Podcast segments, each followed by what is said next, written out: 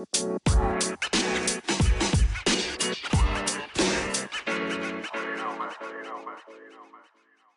い。皆さん、こんにちは。コーチングサービスのハレルを運営している中塚優也です。こんにちは。Web3 ハ Web3 ハッカソンプラットフォーム、アキンドを開発している金城です。Web3FM は Web3 にまつわることについて分かりやすく伝えたり、より深掘りする番組です。本日は未知なるフロンティアへ火星への移住というアナロジーについてお話ししていきたいなと思います。はい。はい。ちょっとね、一風変わったタイトルの火星への移住について火星、もう宇宙の話をしていですね。いや、まあまあまあ、実質的には、あの、火星への移住というものが、まあ、このクリプトの世界に、あの、なんだろう、ずっぽり入っていくための、なんだろうな、アナロジーみたいなようなことですね。結構、あの、クリプト系のポッドキャスト、日本のポッドキャストで言うと、最近だと、あの、エクソダスとか、あの、タネ NF とかでも、ちょっとこの記事についてちょっと言及されていたんですけれども、めちゃくちゃ、やっぱり面白い内容なので、ちょっと、この Web3FA でも、ちょっとそこに対して、あの深掘りをしたエピソードを話していきたいなと思ってまして、まあ、これ結論あのザ・カジノ・オン・マーズっていうあのパラダイムの記事があってパラダイムっていうのはあれですねあの A16Z と並ぶ、まあ、トップティアのあのクリプト領域に投資するベンチャーキャピタルですね。あのパラダイムのファあのファウンダーのコファウンダーのマット・ハングさんって読むのかな。もともとそれこそアンドリーセン・ホロイツにいたような方だったりもするんですけれども、このもう本当に界隈のめちゃくちゃ、あの、なんだ、中心人物というか、キーパーソンの人が書いている、ザ・カジノ・オン・マーズという記事がありまして、で、まあ、その記事が、まあ、なんて言うんでしょう、もう本当にあの、何でしょうね、クリプトの世界っていったところはもう火星で新しいビジネスをやるようなものだ。本当に地球のルールと全く、あの、相、相入れないって言ったらあれですけれども、全く違った価値観で、あの、全く新しいフロンティアでビジネスをしていくような、あの、ものだ。みたいなような記事をですね、あの、書いていて。で、僕もよく、結構この、ポッドキャストでもよく話す例えとして、まあ、イーサリアムという土地が、大陸があって、まあ、その上で、まあ、ハッカソンとかをしながら、新しいアプリケーションをどんどんどんどん、あの増やしていって、まあ、その土地を盛り上げていくために、まあ、そういったあの土地レベルの、ま、プロトコルレイヤーのプロジェクトが、まあ、ビルダーを集めていく。で、まあ、イーサリアムっていう大陸があったり、まあ、ソラナっていう大陸があったり、まあ、アバランチっていう大陸があったり、まあ、その大陸の上で、まあ、そういった高速道路というか、もっとスムーズな土地みたいなのが L2 であって、またその L2 の上にもアプリケーションを増やそうとしているみたいな話を結構例えで昔から言ってると思うんですけれども、まさにそれに近いようなアナロジーの記事がですね、出ているなというところで、で、僕、そういった大陸の例えをしたんですけれども、それをまさに火星という全く別の惑星の上で、まあ、そういうなんでイーサリアムっていう土地だったりとか、まあ、ソラナっていう土地があるよね、みたいなような話をですね、結構あの面白いアナロジーを例えながらですね、あの話をしていたので、ちょっとそこについて、あの、深掘りというか説明ができればなと思ってますね。で、カジノっていうのも、例えも、まあ、投機的な、まあ、なんでしょう、娯楽というか、遊びというか、ものとして、まあ、例えてザ・カジノ・オン・マーズというあのタイトルになってるんですけれども、まあ、やっぱりこの投機みたいなようなそのアプローチっていったところは、やっぱりこの新しいその、なんでしょう、テクノロジーだったり、重要なテクノロジーを起動させていくメカニズムの一つとして、まあ、投機っていったものは、あの、あるべきだよね、善だよね、みたいなようなところのオピニオンをですね、あの、そのマットさんはですね、語っておりまして、ちょっとその投機的なところ、まあ、最初はなんかおもちゃの遊び、おもちゃをで遊ぶというか、あのー、そういったものに見えるけれども、まあ、実はそれが01のフロンティアを開拓していく上では、まあ、重要なアプローチだよね。みたいなところをですね、ちょっと説明していければなと思っているんですけれども。はい。どうですかね？火星に移住をするみたいなようなところのイメージってなんかイメージつきますか？いや、火星に移住するイメージはつかないですけど、あの、はい、まあ、全くこう、あの、さら地の部分ですよ。ってことですよね。さら地の部分に、新しい、この都市開発というか、そういうのをしていくような、こう、イメージっていう。そうですね、そうですね。もうまさに地球の常識が通用しないというか、やっぱりもう全然なんか使う言葉だったり、コミュニティだったりとか、あの技術だったりとかも、やっぱりあの今までの、それこそまあ Web2、Web3 っていう言い方もちょっとあれかと思うんですけれども、まあ、従来ながらのクリプト以外の領域とクリプトのやっぱ世界観が結構断絶されてる部分も少なからずあるのかなと思うので、なんかそこら辺の、あの、もう本当に違う惑星で、そう、さらちくって01していくみたいな価値観かなというところなんですが、ちょっと火星への移住といえば、その前にですね、ちょっと最近話題のあのイーロン・マスクの電気をですね、やっと読み終えまして、ちょっと実は前の エピソードでもそのイーロン・マスクの話実はしてたんですけど、ちょっといろいろあって、あの、ボツに、ボツにしていたというか、あの、公開してなくて、ちょっと改めてこの火星への移住っていう流れだと、だったら、そのイーロン・マスクの話もしときたいなと思って、はい、ちょっと改めてね、したいんですけれども、中塚さん、どうですかイーロン・マスクといえば。本、本ですよね。本の話をしてる、ね、そうです。そう、僕は2回目になるんですよね。そう、2回目に聞くっていう、こう、ちょっと感じに。はい。ちょっとアップデートさせてくださいよ。前、ちょっと話した、没にしたエピソードよりかは。あそうですよね。で、イーロン・マスクのその本に書いてあったそのクレクレイジーなこう話をちょっと。そうですね。ちょっとさらっと。っていうっていうのと、まあ、あれですね、起業家としてのこの、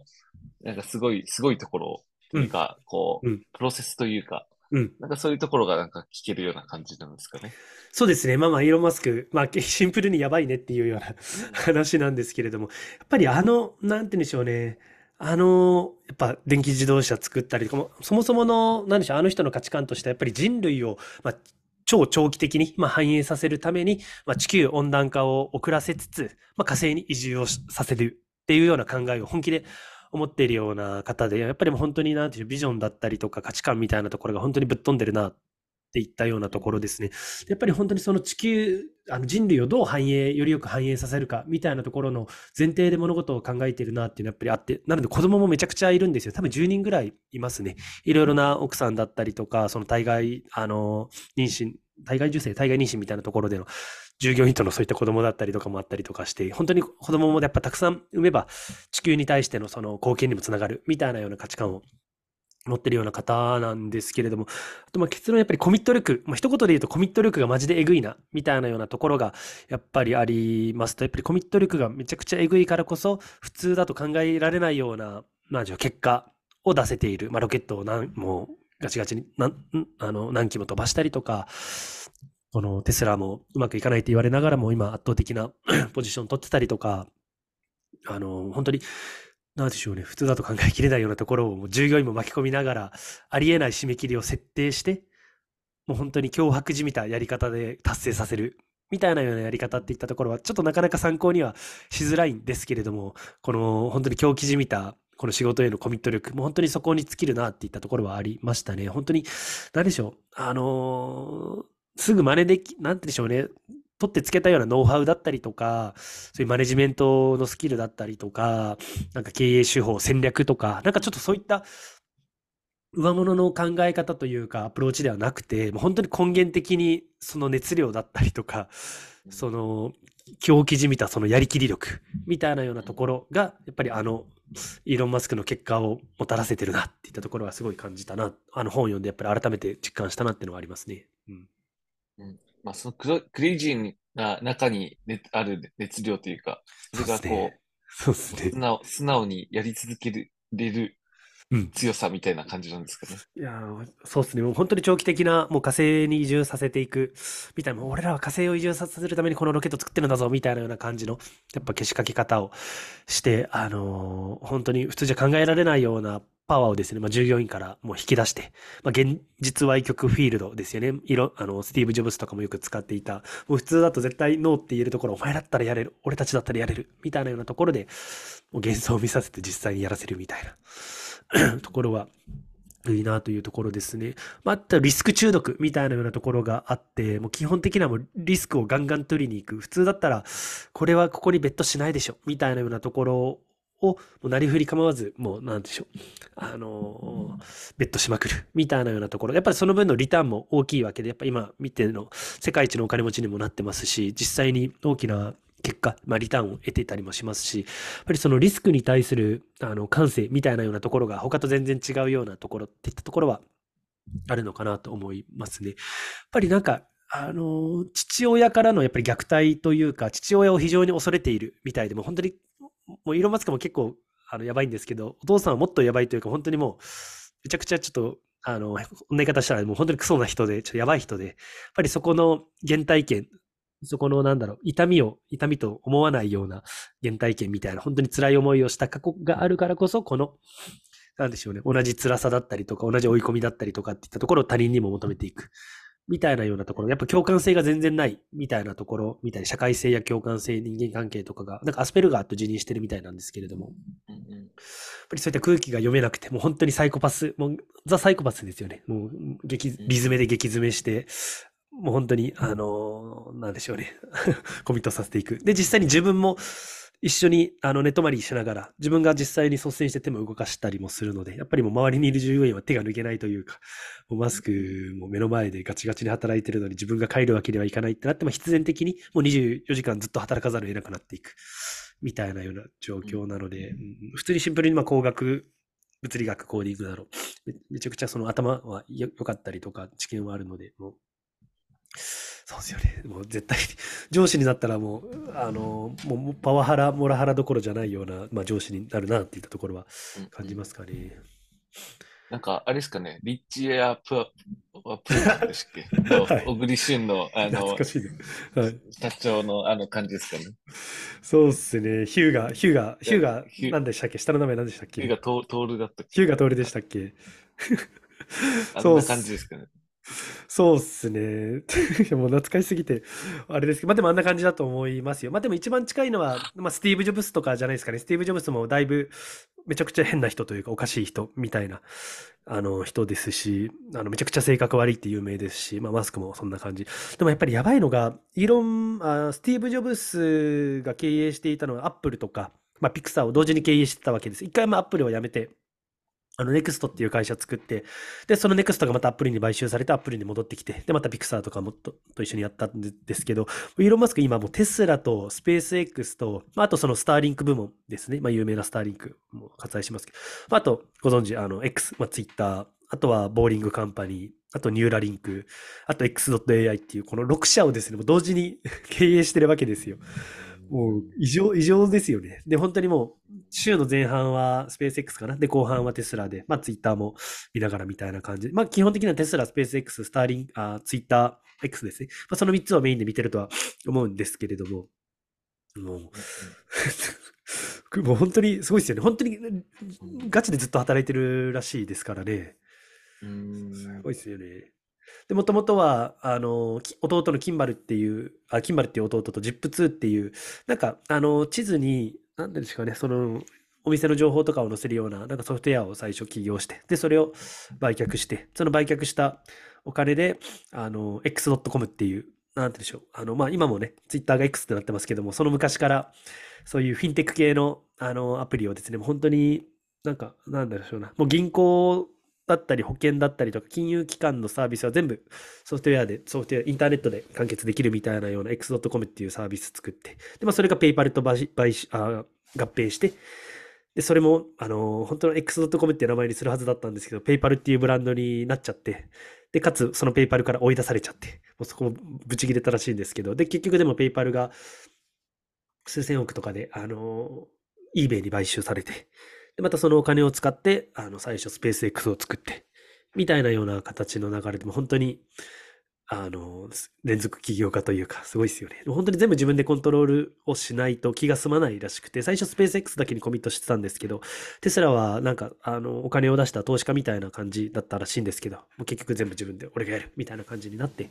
あ、テスラも経営しつつ、まあ、他にも、あの、ボーリングカンパニーとか、ニューラリンクとか、の手を広げながら、ツイッターも買収して、みたいなような形なのでね、もうこの話を、イーロン・マスクの話、あの、ことを、なんだろうな、読むと、まだもう本当に自分が全然まだまだだな、みたいなところはちょっと感じるので、ちょっと中塚さんおすすめです。めっちゃ面白いですよ。あの、金城さん、もっとクレイジーにならないと。そうですね。ちょっとまだまだクレイジーさ足りないっすね。そうっすよね。はい。で、あれですかね、イーロン・マスクのその、まあ、この会社をいっぱい経営している中で、なんか再現性というか、なんかそういうのもあるんですかあね。、そうなんですよ。そうなんですよ。そこもちょっと最後にお伝えしたいのが、なんか、イーロン・マスクなりの哲学だったり原則みたい、あ原則というか、テンあの、なんて言うんでしょうね、フレームワークみたいなものがあって、ちょっとそれ最後、あの、この、あの、前半の最後に紹介したいんですけれども、まあ、もう、なんか、シンプルに言うともう、この、フォテンあの、フレームワークであらゆる仕事を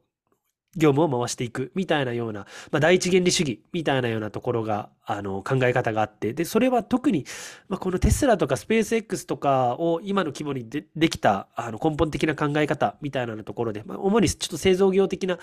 ところでの、あの、話にはなるかもですけれども、ちょっとそのソフトウェアにもアナロジーとして活かせるのかなというところもあるので、ちょっとざっくり、簡単にあの、紹介したいんですが、まあ、5つの、なんだろう、ね、あの、ポイントがありますよと。それを順番にやっていくことで、あらゆる、なんでしょう、業務改善、業務フローが改善されるみたいなようなところなんですけれども、まあ、特にやっぱり一番重要なのが、まあ、一番目のですね、もう本当に全てをゼロベースで、あの、捉え直す。もう全ての常識、要件を疑って、本当にこれって、これ、あの、このシステムってこれが必要なのか、この機械ってこの部品が必要なのか、この工程でやらないといけないのか、もう全部当たり前って言われてたことを、もう全部ひっぺり返して、も物理学レベルまで、あの、あのレベルまで、本当に絶対に覆されないようなレベルまで、あの、ゼロベースで考えて、あの、物事を考えようみたいな、まあ、第一原理主義っていうところで結構いろいろ言われてるところ、イーロン・マスクの紹介でも言われてるところだったりするんですけれども、やっぱり全てをゼロベースで考えましょう。っていうような話。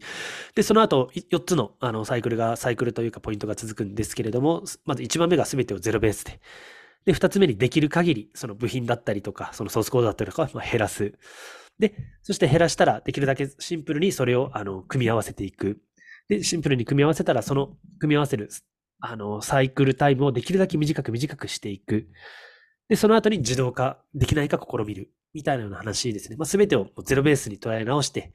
ゼロベースで捉え直したら、これ不必要だよね、みたいなのが見えてくるので、それをも全部減らして、で、減らした上でそれをどう、あの、ガッチャンコさせるのかっていったところをできるだけシンプルに組み合わせて、で、組み合わせるフローみたいなところを短く短くしていきながら、じゃあ人間がやらなくても、ここまで短く、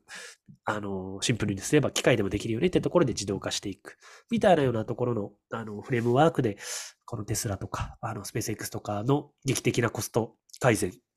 だったり、スピード感だったりっていうのが再現できたっていうのが本人結構書かれてて面白かったなと思いますね。やっぱり最初になんか自動化からやろうとして失敗したみたいなようなのがあったので、最初にも全部機械に任すんじゃなくて、まずはもう人がしっかり最初入って、できるだけ減らして、シンプルにして、短くして、ゼロベースに疑って、みたいなところが、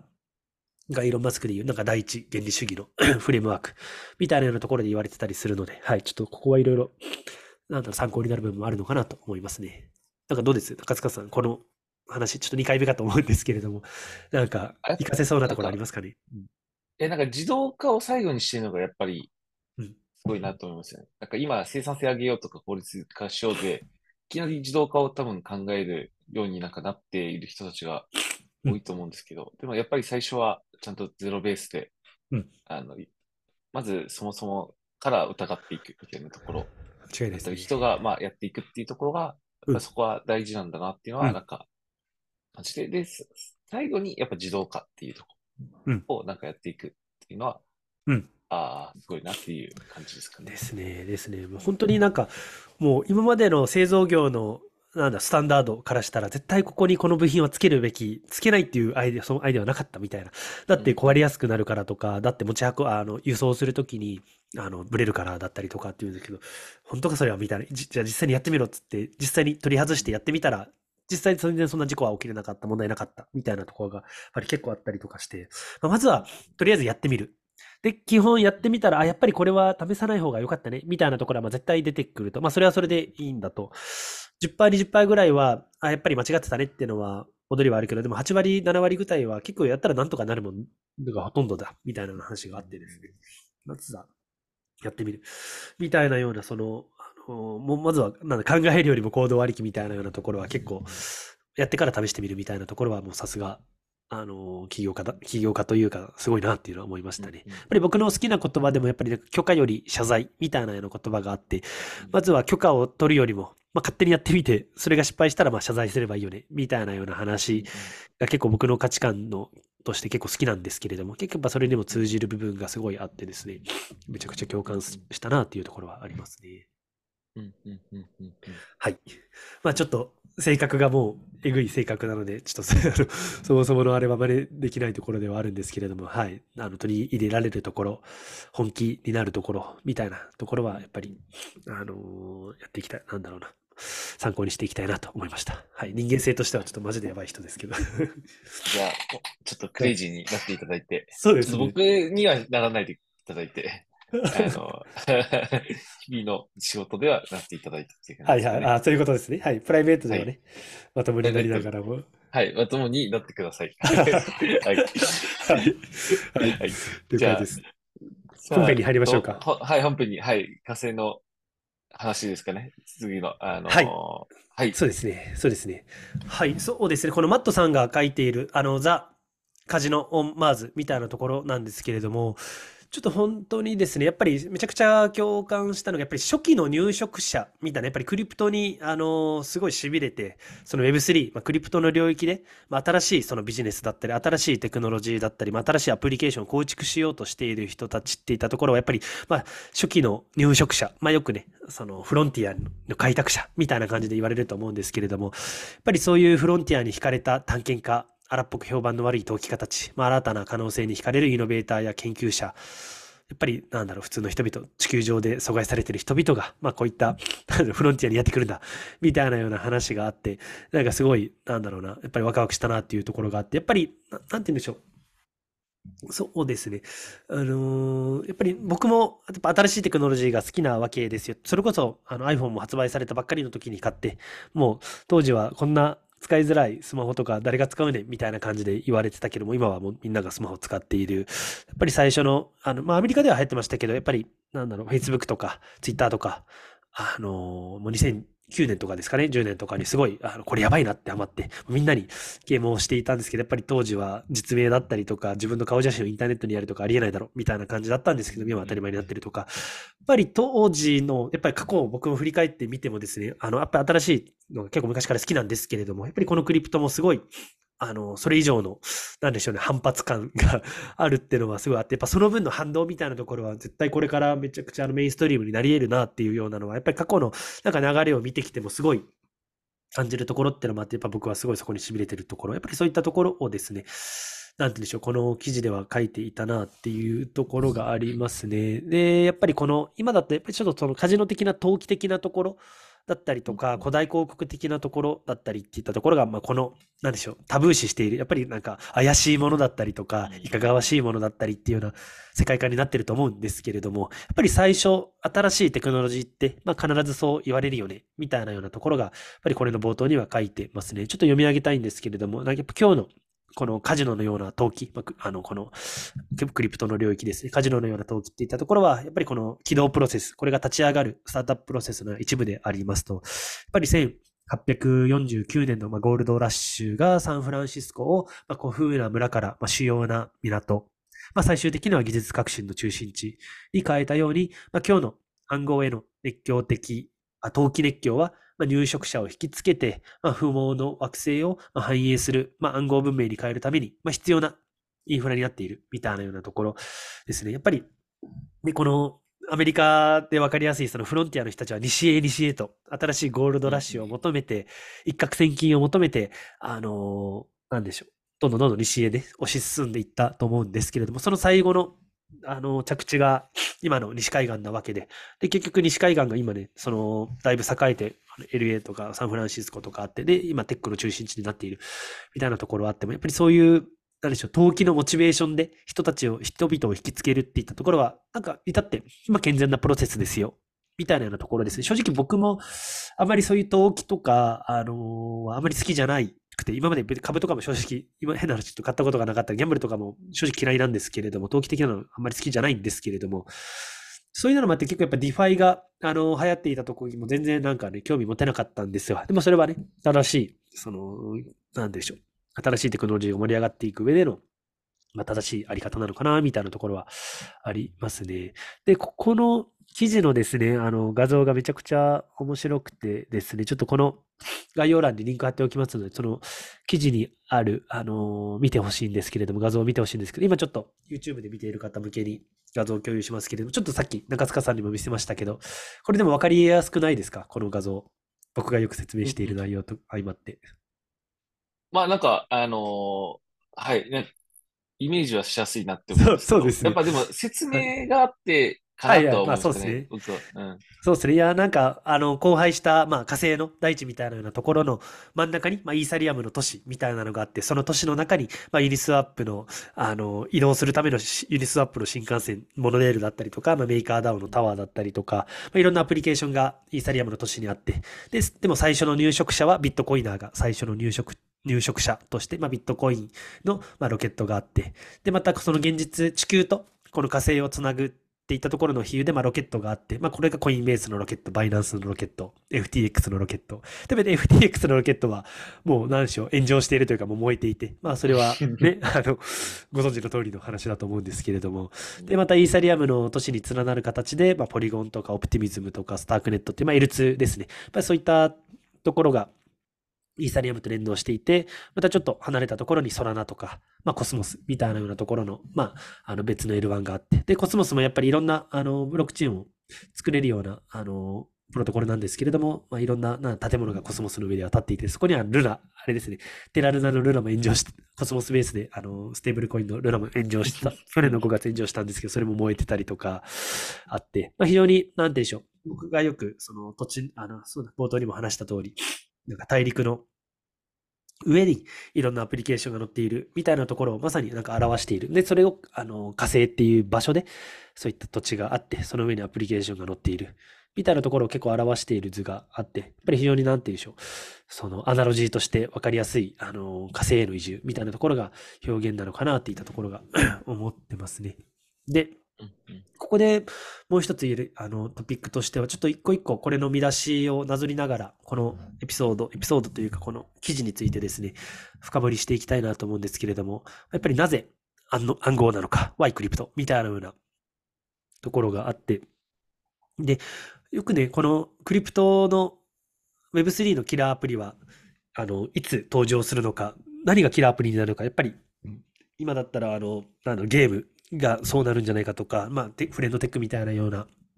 ソーシャルアプリがそうなるんじゃないか、みたいなところでいろいろ言われてたりはしますけれども、もう実際、すでにそのキラーアプリってのはもう登場してるんですよと。まあ、それはもう、あのーなんう、通貨、まあ、ビットコインとか、もうイーサリムみたいな、ステーブルコインみたいな通貨ですね。もうそれ自体がキラーアプリとなってますよと。で、実際に僕らみたいなこの日本とか先進国に住んでる人たちからしたら、やっぱりあまりなんかキラーアプリには見えないようなもの、ちょっと投機的なものだったり、普段使いするようなものではない。実際にね、ビットコインとかで決済とかしないじゃないですか。あの、暗号通貨で。まあ、ですけれども、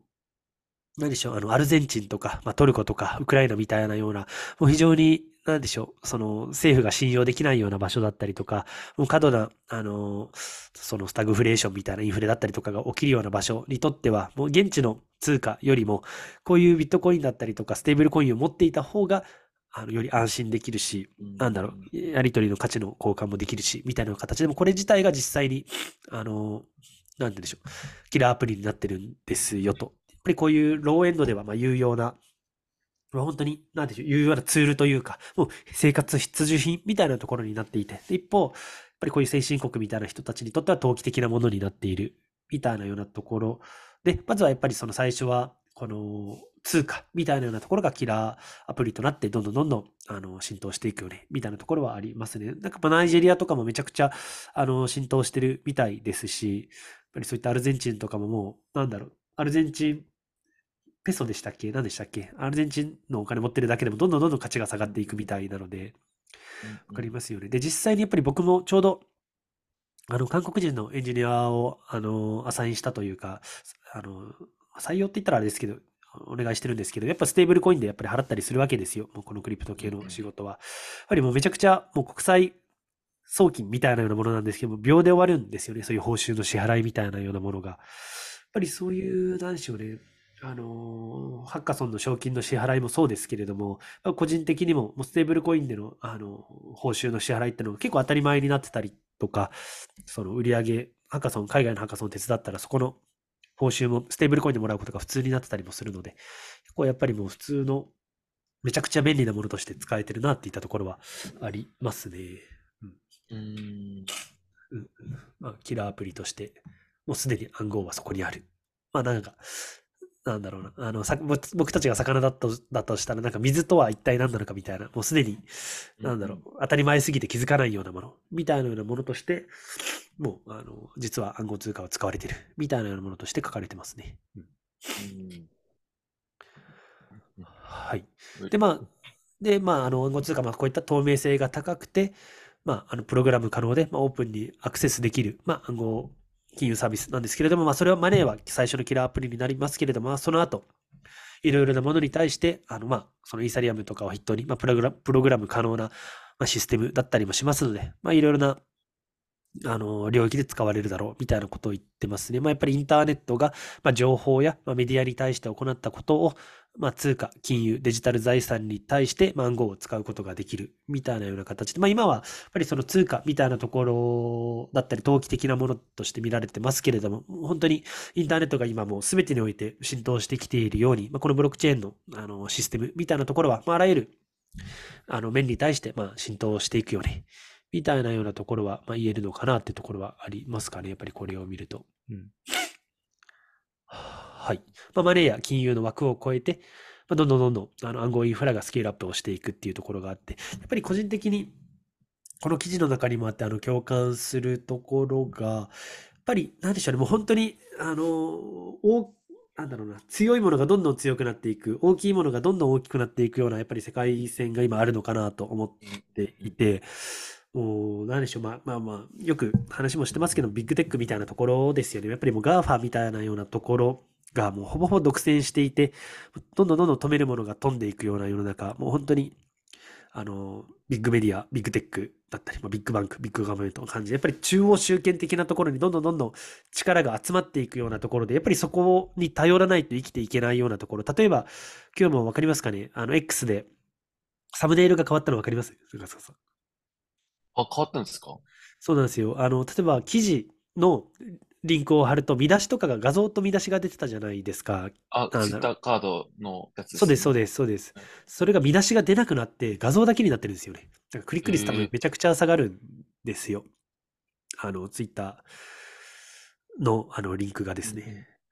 あのだから外に出さないようにするための外部流入させないあ外部流出させないためのものだとは思うんですけれども、まあ、これ別に一例でもうなんて言うんでしょう。どんどんどんどんゆでガエルにされるというかあの、こういうね、もう YouTube とか TikTok とか X とか、やっぱりそういったプラットフォームに頼ってマネタイズをするだったりとか、あの、なんだろうな、ビジネスをするだったり、コミュニケーションをするだったりとか、やっぱりそういう大きいところに頼りっぱなしだと、結局、なんでしょうね、もう搾取され続けるというか、もう自利品になっていくというか、もうわかりますかね、もう全くもう、もうきついわけですよ。そういう YouTuber とか TikToker とかもだいぶ、もうやっていけないような状況になっていたりとかして、広告のチャンネルもメタとかに頼っていたようなところはもうめちゃくちゃ成果も下がってたりとかもしているわけで、やっぱりああいう、なんでしょうね、大きいところに頼って、なんでしょう、あの、なんか事業をやっていくみたいなところもめちゃくちゃリスキーだし、もうやめた方がいいみたいなところを僕は気づいてほしいとはずっと思ってるんですけれども、やっぱりなかなか、あの、そうはなってない。未だになんかインスタグラムでどうこうやっていくとか、バズらせてどうこうやっていくとか、やっぱりそういったところは全然サステナブルじゃないし、もう自分の首根っこを掴まれてるような状態、まあ LINE で、L ステップでどうこうやっていく LINE に友達数増やすとか、フォロワー数増やすとか、もうなんか全然今、あの、なんだろうな、いけてない考え方なのかなって思ったりもするので、やっぱりそういった中央集権に対する、やっぱりその分散化、やっぱり自分で自律的にコントロールして自分のエコシステムをやっぱり作っていける。やっぱり自分の、それこそやっぱりブロックチェーンが面白いところが、やっぱりいかにあの真似されるというか、二次利用されて、自分のそのコミュニティ、よりつながりの強いコミュニティだったりとか、なん、なんて言うんでしょうね、エコシステムを、自分なりのエコシステムを独自に作っていって、ちゃんとそこのリターンがちゃんと自分に、あの、必ず入ってくるような仕組みが透明性があって、トラストレスで、パンミッションレスで、みたいなところの特徴っていったところが、やっぱり、あのまあ、今後、絶対になんかね、あの、反動で見直されるようになるかなってのは思ってたりもするので、やっぱりそういう中央集権に対する、まあ、重要な、まあ、なんていうカウンターパートというかカウンターカルチャーになってくるのかなってのは思いますね。やっぱりあらゆるなんかトレンドみたいなようなところは、そのカウンターカルチャーからやっぱり生まれてくるようなところはいろいろとあると思うので、まあそれは音楽しかり、アートしかり、まあ、あらゆるカルチャーしかり、まあ、このビジネスしかりですね。やっぱりそういうもう大きくなりすぎたからこその分散化だったり自己主権みたいなようなところはもっともっとフォーカスされて叱るべきなのかなっていうのは思いますね。まあ、やっぱりもうメディア、基本 SNS ばっかりも見ていて、やっぱいかにこのインフルエンサーがどうこうみたいなところの価値観に染まってるので、やっぱりなかなかそういった、あれはあの持つの難しいと思うんですけれども、そうですね。暗号、ブロックチェーンがもたらす個人のエンパワーするっていったところは、この中央集権的なところと全然あのレイヤーの違う話なのかなっていったところは、やっぱり個人的には思ってますね。はい。そうですよね。なんか、すごいこう、まあなんかこう、ね、SNS で何かこう、ビジネスにしていくっていうところの、まあ今、それが、こう、普及、当たり前の、こう、ことになっていて、で、やっぱりそれで、やっぱ成果、成果っていう言い方が正しいかわかんないですけど、やっぱり多少なりともお金を稼げるみたいな、こう、うん、状況があるので、うん、なんかそこにやっぱ依存する状態にやっぱなっているのかなっていうところで、じゃあブロックチェーン使って、どうこう、うん、変革を行っていくのか、みたいなところは、ね、なんかすごくこう、そうですね。そのタイタイミングはなんか逃したくないなと思って、うん、こう、こう、この業界ではないですけど、こう、毎週ポッドキャストを、はい、聞いているわけなので。ま、マジで逃さない方がいいですよ。ここが一番のタイミングですよね。この大きくパラダイムシフトになる、そのメガトレンド。ってのは間違いなくあると思います。なんか、A、AI とかももちろん流行ってますけど、結構それはもう上物の話かなと思っていて、やっぱりそのもう少しインフラレイヤーのところ、根本的な、あの、パラダイムシフトは、やっぱりこのブロックチェーンの、あの、イノベーションが間違いなく絶対あるのかなってのは思いますかね。うんうんうん。いやー、本当にそうなんですよね。なん、なんて言うんでしょう。やっぱりこのインフルエンサーとか有名な方々も、やっぱりもうどんどんどんどん広告単価とか、あの広告収益が変わあの下がってきてるんですよね。自分でやっぱりマネタイズ手段を見つけないと、あの、食っていけないような状態にはなっていて、結構、あの厳しい状況に多分皆さん、あの、そんなに表ではないですけど、絶対感じてるわけですよ。やっぱりそういったところで、何かしらのこういう新しい領域、その、なんだろう、ジャンプするような領域というか、そういったところにやっぱ別途していかないと、絶対なんか続いていけない。やっぱ影響力があるうちにですね、新しいその取り組みというか投資をやっていかないときついだろうなっていうのは、めちゃくちゃ思いますよね。はい。もうもう頭打ちですよ。ああいったあの動画とか、そういったソーシャルメディアとかは。うん はい。なんかちょっとその話もちょっとまた別途したいなとは思うんですが。でですね、ちょっとまた次のトピックがこの登記と暗号みたいなようなあのセクションがありまして、ちょっとそこの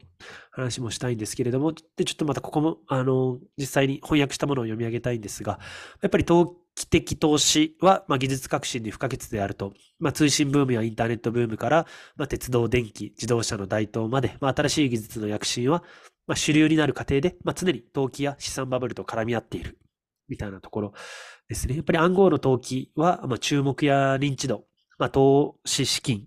あとは人材流入、インフラ構築、学術研究、既存企業の採用などを促進するのに役立つ。みたいなようなことがあって、やっぱりこの投機で盛り上がるからこそ、ビットコインが、なんだろう、上がった下がった、みたいなようなところがニュースになるからこそ、人々のアテンションが集まって、まあ、新しいそういう、なんだろう、オポチュニティをもっともっと引き寄せてくるだったりとか、エコシステムを作っていく、みたいなようなところがあるので、まあ、それは、あの、過去の、あのー、なんだろう、新しいテクノロジーの、その盛り上がりを見ても、まあ、その前にはバブルみたいなところがまずあったよね。みたいなようなところを歴史に例えながら、あの、書いてますね。はい。で、まあ、なんて言うでしょう。まあ、やっぱりビットコインとかイーサリアムって言ったところも、やっぱりこれは、あの、2008年とか、まあ、その2009年とか、やっぱりそのタイミングで、あの、サイファーパンクっていう、その、なんでしょう。もうこの、現実世界の、なんでしょうね、その、あれから、そのビットコインの前、昔のエピソードでも話した通り、サイファーパンクでちょっともう、なんでしょう、現実世界のその束縛から解放されようぜみたいなようなインターネットのちょっと革新的なアバンギャルドなコミュニティの人たちのメーリングリストからこのビットコインもあの生まれたわけで、やっぱそれがあの次の世界のデジタル通貨として、この現実の制約から解き放たれるみたいなような、一部の本当にオタクの人たちだけのおもちゃみたいなような感じだったんですけれども、もう本当にあれから10年ぐらい、10年以上経った今、もう暗号資産っていったところは、そういうオタクのコミュニティのおもちゃみたいなようなところからも世界的な金融商品としても移行しつつあるみたいなようなところで、まあ、ETF の承認がどうこうみたいなニュースも話題だとは思うんですけれども、やっぱりそういう形、まあ、投機的なところ、おもちゃみたいなところから、もう実際の金融商品として、まあ、グローバルで認められる、まあ、ビットコインを、で、国の通貨として採用するみたいなところも出てきたりもするわけで、で、実際のユースケースとしても、あの、使われてるわけで、これがどんどんどんどん、あの、徐々に浸透してくるよね、みたいなようなところですね。で、最初はやっぱりこの通貨としても単純に、ピアツーピアの電子マネーみたいなようなところのすごいシンプルな、あの、ツールだったものから、もう今だったら、投機トレーダーだけじゃなくても取引所のインフラ、まあ、プロバイダー、まあ、あの、マーケットメーカー、あと MEB ですね。MEB、MEB のリサーチャーとか、ブロックビルダー、 DeFi プロトコル、ステーブルコインの発行者、まあ、ユニスワップのその流動性提供者だったりとか、本当に、あのー、いろいろな、なんてでしょうね、その仕事、仕事って言ったらあれですけれども、その最初のおもちゃみたいなところを取り巻くエコシステムっていったところが、まあ、どんどんどんどん、あの、構築されていく、既存の金融システムをなぞるような形で、この火星にもですね、その地球の事例を活かしながら、火星でも新しいその金融、また別軸のレイヤーで、エコシステムが構築されている、みたいなようなところは、まあ、どんどんどんどんこの金融領域にとどまらず、あの、広がっていくんじゃないのかな、みたいなところでは言えるのかなと 思います。はい。で、あとはまた次のトピックとしてはカジノのダークサイドっていうところがありまして、まあま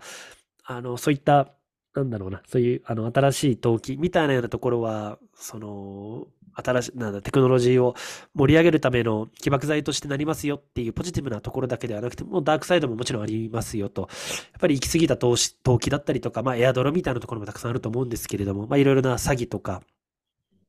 フェイクなものだったりとか、やっぱりいろいろあったりもしますので、やっぱりそういう短期的なところに、あの、ノイズみたいなところに、なんて言うでしょう、そそのかされて、あの、そこら辺に騙されたりとか惑わされたりすることによって、本当に必要な本質的なイノベーションを、まあ、遅らせてしまうことも往々にしてあるよね、みたいなようなところは、あの、ここには書いてるようなところですね。やっぱり本当にもう詐欺師、引き抜きやブラックハットハッカーなど、まあ、悪質な業者が多すぎるみたいなところはもう、本当に、それこそビタリク、ブテリンのビタリクの、なんて言うでしょう、あの、X が、ツイッターがハッキングされて、そういうスキャムに、あの、リンクされたりとか、それ、なんでも有名な、それこそユニスワップの 創業者の、あの、なんだろうな、ところがハッキングされたりとか、もう本当にもう、この人たちが、あの、やられたら、一般の人たちどうすんねんっていうレベルで、本当にプロ中のプロみたいな人たち、ツイッターで見てても、クリプトの情報を発信してるような人たちも、あの、そういうスキャムに遭ってしまいましたとかっていうのをやっぱ言ってるんですけれども、やっぱりそこに関しての、その、なんでしょうね、悪質なところを狙ってくるようなところがめちゃくちゃあったりするので、まあ、そこは、やっぱりまだまだダークサイドとしてありますよねと。まあでも、一方で、その、なんだろうな、フロンティアとなぞらえると、やっぱりこの新参者を、この強盗で出迎える放浪の盗賊盗賊団を想像してほしいみたいな。西部開拓時代や初期のインターネットのように、まあ、オープンフロンティアは、まイノベーションを可能にするけれども、まあ、同時に、ま悪行も可能にするみたいなような形で、やっぱりもう、西部劇の 世界観ですよね。もうだいぶカオスな場所なので、そういう悪い人たちがうじゃうじゃと集まってくるっていったところは、まあ、もう致し方ないというか、規制とかも合ってないようなものだったりもするので、まあ、そういったところは、もう最初の生みの苦しみみたいなところとして捉えられるのかな、みたいなところはありますかね。まあ、一方でやっぱり長期的な視点を持ちながら短期的にどうこう設けるっていったところは、まあ、投機家みたいな人たちに任せつつ、まあ、僕たちみたいなそのビルダーというか、あの、なんか作っているような人たちは、もう本当に淡々と長期的なビジョンを信じて、もう開発、ビルドしていくっていったところが重要なのかなっていうところは思いますかね。うん。はい。なんかありますか？ここまで大丈夫ですかね？あ、なんか、そのダークサイドのところが、まあ僕もそこまでなんかこう、こんなんか、ベットできない、こう、そうですよね。言ってましたね。あるかなっていう、そのまあ、こう、怖いっすよね、単純に。そうっすね。で、この、ね、このし慎重派からしたら、こう、わかります。まだまだ、わ、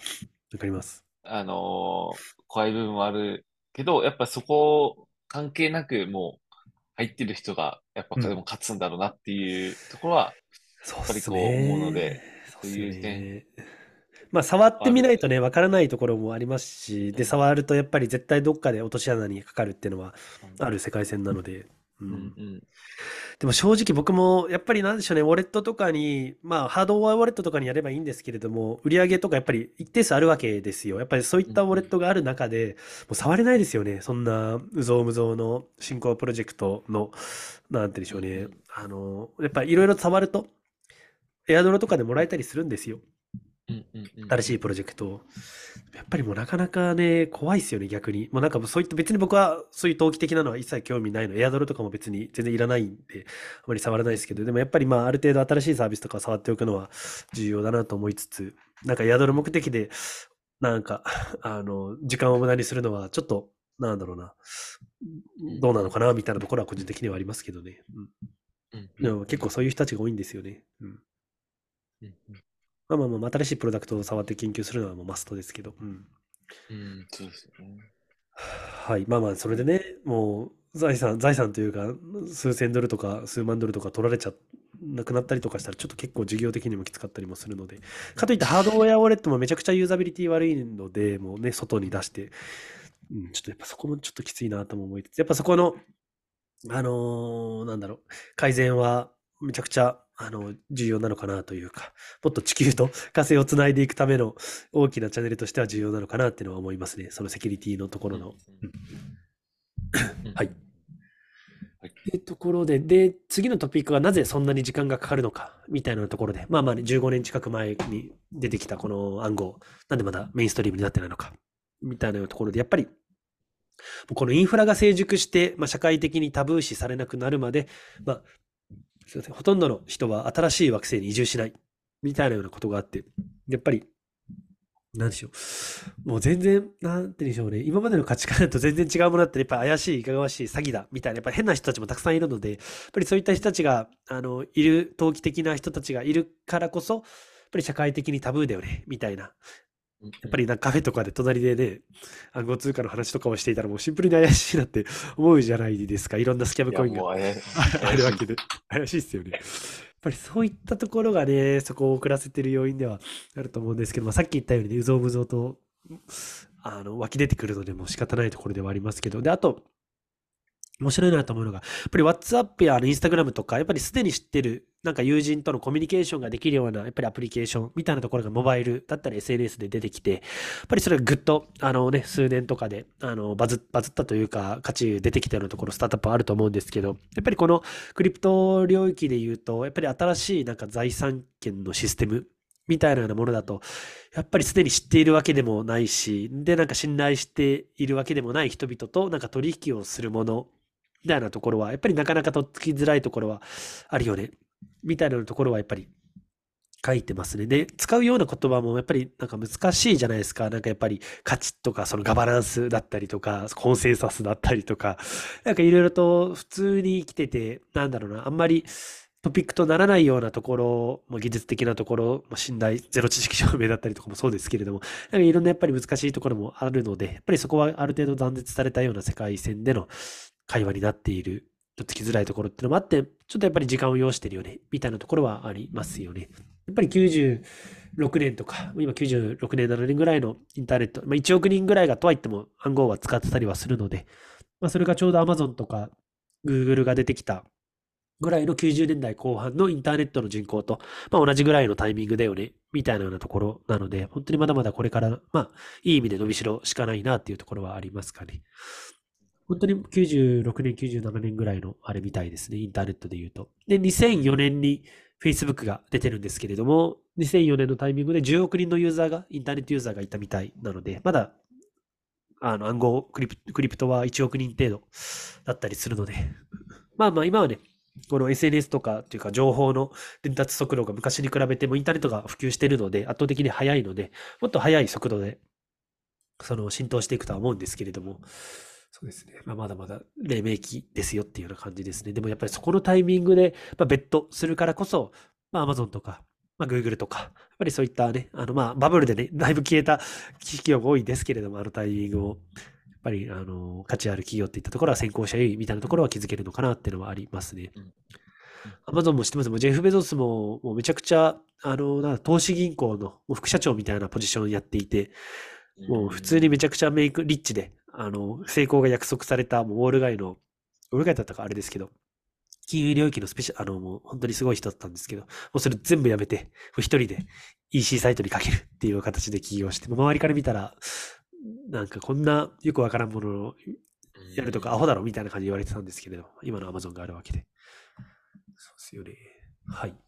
で、まあ、今の話にも通じるんですけど、次のトピックはカジノの過去を見るみたいなところで、まあ、やっぱり現在私たちが当たり前のように使っているテクノロジーの多くは、まあ、かつて不可能、無用、危険、詐欺的と考えられていたと。いうところで、面白いのが、アップルとか、まあ、今ね、世界で一番価値のある企業なんですけれども、1980年に上場した当初は、まあ、その危険性、そんな、こんな、なよくわからん、あの、企業に投資したら、あの、なんてでしょう、損するぞ、みたいなところで、なんかマサチューセッツ州とかはアップル株の販売を禁止したとかだったりとか、で、インテルの CEO のアンディ・グローブさんとかは92年、1992年に、なんだろう、ポケットにパーソナルコミュニケーターが入るというアイデアは、もう、貪欲に突き動かされた夢物語だと述べたとか、で、まあ、1865年、まあ、ボストンの新聞は、まあ、電話についてこう述べたと。まあ、人間の声を電線で伝えることは不可能であり、仮にそれが可能であったとしても実用的な価値はないだろうだったりとか、まあちょっと 電話の例出すの振りすぎるだろうと思うんですけれども、まあそれこそスマホとかもね、出てきた時に、もう本当にあらゆる人が否定してたわけじゃないですか。こんなの誰が使うんだみたいなところで。やっぱりもう新しい本当にあのテクノロジーでみんながノーっていうものこそチャレンジすべきアイデアだみたいなの言葉もやっぱりあるわけで、まあそのソーシャルメディアもそうだと思うんですけれども、やっぱりそういう、あの、なんて言うんでしょう。本当のイノベーションこそみんながやっぱり最初否定するよね、みたいなところもあるのかな。それこそビットコインとかももう毎年のように死亡宣告を受けていたりもしながらも、どんどんどんどん価値を増やしていくわけで、やっぱ人っていうのは現状維持バイアスみたいな変化に反対する、もう本能的なバイアスがやっぱりあったりもするので、やっぱりこの昔は僕たちの DNA のはこんな今よりも早く物事が変わってないわけですよ。もうもう本当に何百年同じようなその狩猟民族の時代が圧倒的に長いので、こんなに新しいのがポンポン出てくると、あの、そこに適応するっていうようなマインドになってないので、やっぱりそういう変化が破壊的であればあるほど会議論は強くなるみたいなところは、うん、あるのかなというところですかね。はい。まあ、やっぱそういった、ちょっとね、あの、もう本当完全に、なんだろうな、バイアスというか、クリプト領域にいる、あポジショントークバリバリの 内容ではあるんですけれども、なんかそういった暗号はこれから伸びるぞ、みたいな話で、結構やっぱり力づけられるというか、やっぱりこのベアマーケットだったり、あまり周りにも、そういう人たちがいないと、やっぱね、本当に、やっぱ言われるわけですよ。実際に何の役に立つのとか、これ、何かしらの価値提供をしてるのかとか、売り上げ上げられるのかとか、やっぱりやっぱ言われるんですよね、その、クリプトをやってない起業家の仲間とかからは。うんうん、なかなかもうその価値観の人をどんだけ話してもやっぱなかなか難しかったりもするんですが、やっぱりそういったところもあるのかなと。で、まあこれ、一つのまとめとして、やっぱりまあ、この、なんでしょうね、この暗号の未来を見極める、まあ、確実な方法は、やっぱりこういう会議論だったりとか、古代広告みたいな外部環境を無視して、まあ、独自に考えることが大事だ。みたいなことまあ、それはそうだけどね、みたいな話ではあるんですけど、やっぱりあのまとめとして、まあ、新しい惑星を訪れてみよう。投機的な動きを通り越して、まあ、実質的な、まあ、建設者が何を建設してるのか、実際の人々が何を使ってるのかに目を向けるのだ。みたいな。まあ、暗号投機は時に不愉快かもしれないが、まあ、現代で最も重要なテクノロジーの一つの起動メカニズムの一部なのだ。みたいなところで、ま、書いてますというところ。まあまあ独自にね、もうやっぱり周りに流されずに、もう自分なりの考えを持って、自分の軸を持って取り組んでいくっていったことがま大事なのかなというところですね。本当にいろいろな情報がもう飛び交うカオスな領域だったりもするので、あれですね。なんかやっぱ面白いですよね。なんか、それこそ、あの、ビースキー、ビースピークポッドキャスト、まあ、お互いにコラボ出演もさせてもらった、あの、ポッドキャストもありますけれども、やっぱあそこも毎週月曜日にクリプトの資金調達のニュース、ニュースレターで、あの、コーヒーさんが書いて送ってくれるんですけど、やっぱり結構いろんなクリプトスタートアップ毎週投資されてますけれども、もう全然普通のニュースには絶対出てこないわけですよ。もう AI のスタートアップのニュースとか、SARS のニュースだったりとか、出てきますけど、でもやっぱりクリプトの世界覗いてみると、ものすごいスタートアップが生まれていて、たくさんのお金がやっぱりそこに投資されていて、みたいなところやっぱりあったりするので、やっぱり本当にその火星を覗いてみると、もうすごいビルダー、頭のいいビルダーさんたちがしっかり価値あるものをビルドしようと取り組んでるなっていったところは実感しますよね。はい。で、ちょっとアペンディックスの話も最後にしたいんですけど、なんかここまでで、なんかありますかね？高塚さん。いや、もう、自分が正しいと思う道を信じるっていうのが一番大事ですそうっすね。でもそうっすよね。もうみんな、ね、こういう新しいことをやることに対して、批判の方が簡単ですからね。うんうんうんうん。批判するのって多分、荒探しってもういくらでもやろうと思ったらやれますから、うん、でその中で何を信じてやっていくかみたいな。まあそれがこう、ね、うまくいく、うまくいかないっていうのは、まあ誰もがわからないことだと思うので、まあそこにこうチャレンジするってことが一つの価値っていうか、には僕にはこう感じるので、ぜひちょっと僕もこの領域はすごくこう可能性がある領域だなと思って、うん、あの、だからこそ、もうこうやって はい、ありがとうございます。もう、あの、ずっと。もう2年経ちますよ、あと3ヶ月ぐらいで。ね、そうですね。まあ、僕は一つのインプットとして、こう、あの、聞いているんですけど、なんかこう、すごくこう可能性があるな、だったり、本当にこう、あの、ハッカーさんとか新潮さんのやつ見てると、熱量の部分も、まあ、こうやって外部にもどんどん伝わってきますし、うんうんうん、そこのこう熱量みたいなところは、やっぱりこう、みんなこう折れないように、なんか持ってもらって、うん、こうね、新しい、まあ、火星、火星っていう新しい、こう、場所、場所ですかね。はい。をちょっと作っていくっていうところをちょっと本当に実現してもらえると嬉しいなとは、なんか、はい。うん、思いますね。すみません。まさに、で、そのちょっとアペンディクスの話にもなるんですけど、まさに今、高坂さん言った通り、やっぱりこの、なんでしょうね、そのみ力を合わせてじゃないですけど、やっぱ暗号コミュニティっていうようなトピックでのアペンディクスもあって、やっぱりその開発者のコミュニティ、ハッカソンの熱量みたいなところで、やっぱりそのコミュニティみたいなところが重要だと、やっぱり僕もこの韓国行ったりとか、今も日本でも本当に今日も昨日もやってたんですけれども、あのちょうど先週末も土日もイベントにも行きましたけど、やっぱりこういうクリプトのそのイベントみたいなミートアップみたいなところがめちゃくちゃあの行われてるんですよ。で、やっぱりめちゃくちゃそこに人集まるし、熱量高く集まってると、やっぱりもう全然違う領域だからこそ、しっかりあの結束しながら、新しい価値を作っていくみたいなようなところは、やっぱり一つ、あの、あるのかなって思っていて、で、やっぱり、なんでしょうね、そこのコミュニティの中での独自な文化みたいなようなところもやっぱりあるなっていうところで、やっぱりここも書いているのが、なんでしょうね、そのクリプトのあの、フルスタックの構築、まあ、つまり何が言いたいかっていうと、例えばですけど、デフォルトのインターネットの、あの、技術スタックがある。まあ、例えば検索だったら Google とか、まあ、SNS だったら Facebook とか GitHub だったり、クレジットカードだったりっていうのが、まあ、デフォルトのグローバルなスタックとしてある。で、中国はある程度ちょっと閉ざされた国で、で、独自のスタック、まあ、WeChat、Alipay とか、Weibo とか、あの、CBDC だ、CBDC だったけど、まあ、そういったのがあると。やっぱりなんか、それぞれの、あのー、なんだろうな、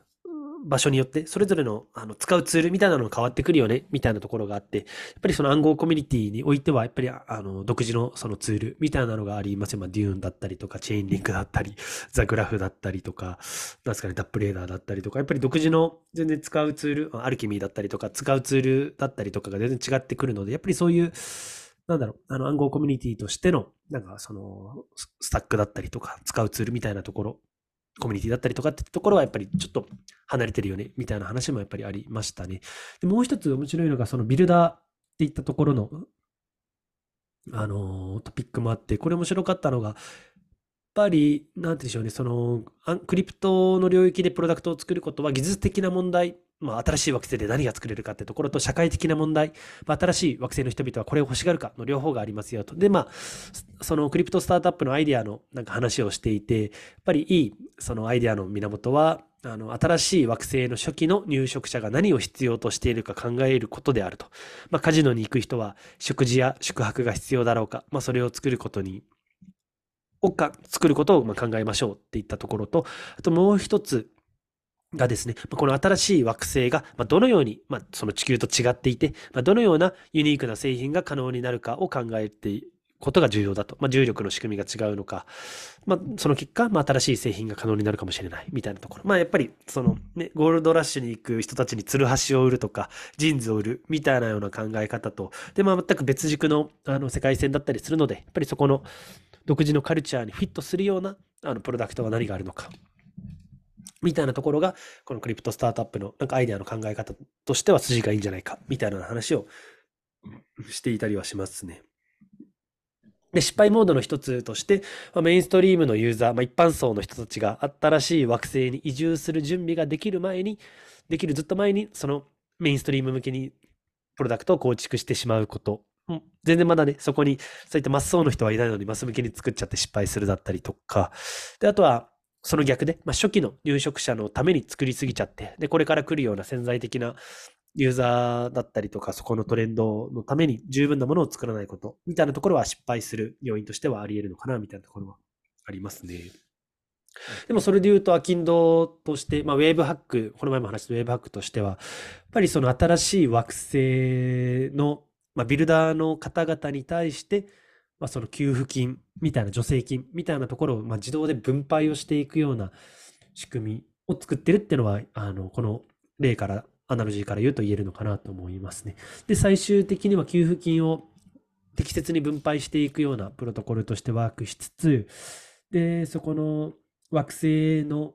建設者というかアプリケーションビルダーの人たちが生み出した収益っていったところをまたその土地に還元していくような仕組み、まあ、なんだろうな、その利益の再分配を適切にしていくような仕組みみたいなところをやっぱりあのちょっと抽象化すると狙っているプロジェクトっていったところはあるので、なんかそう考えるとなんかスケールしそうな匂いしませんか？新しい惑星のね、そういう金融インフラになるみたいな。うんうんうんうん。っていったところは、はい、あるのかなと思ってます。はい。っていったところですね。ちょっとすいません、長くなっちゃいましたけれども、はい、カジノオンマーズというめちゃくちゃいい記事だったので、なんか、なぜ、あの、このクリプトがこんな 怪しまれてるのか、なぜこんな期待されてるのか、みたいなところを火星に移住っていう、はい、あの、目線から説明したものになってました。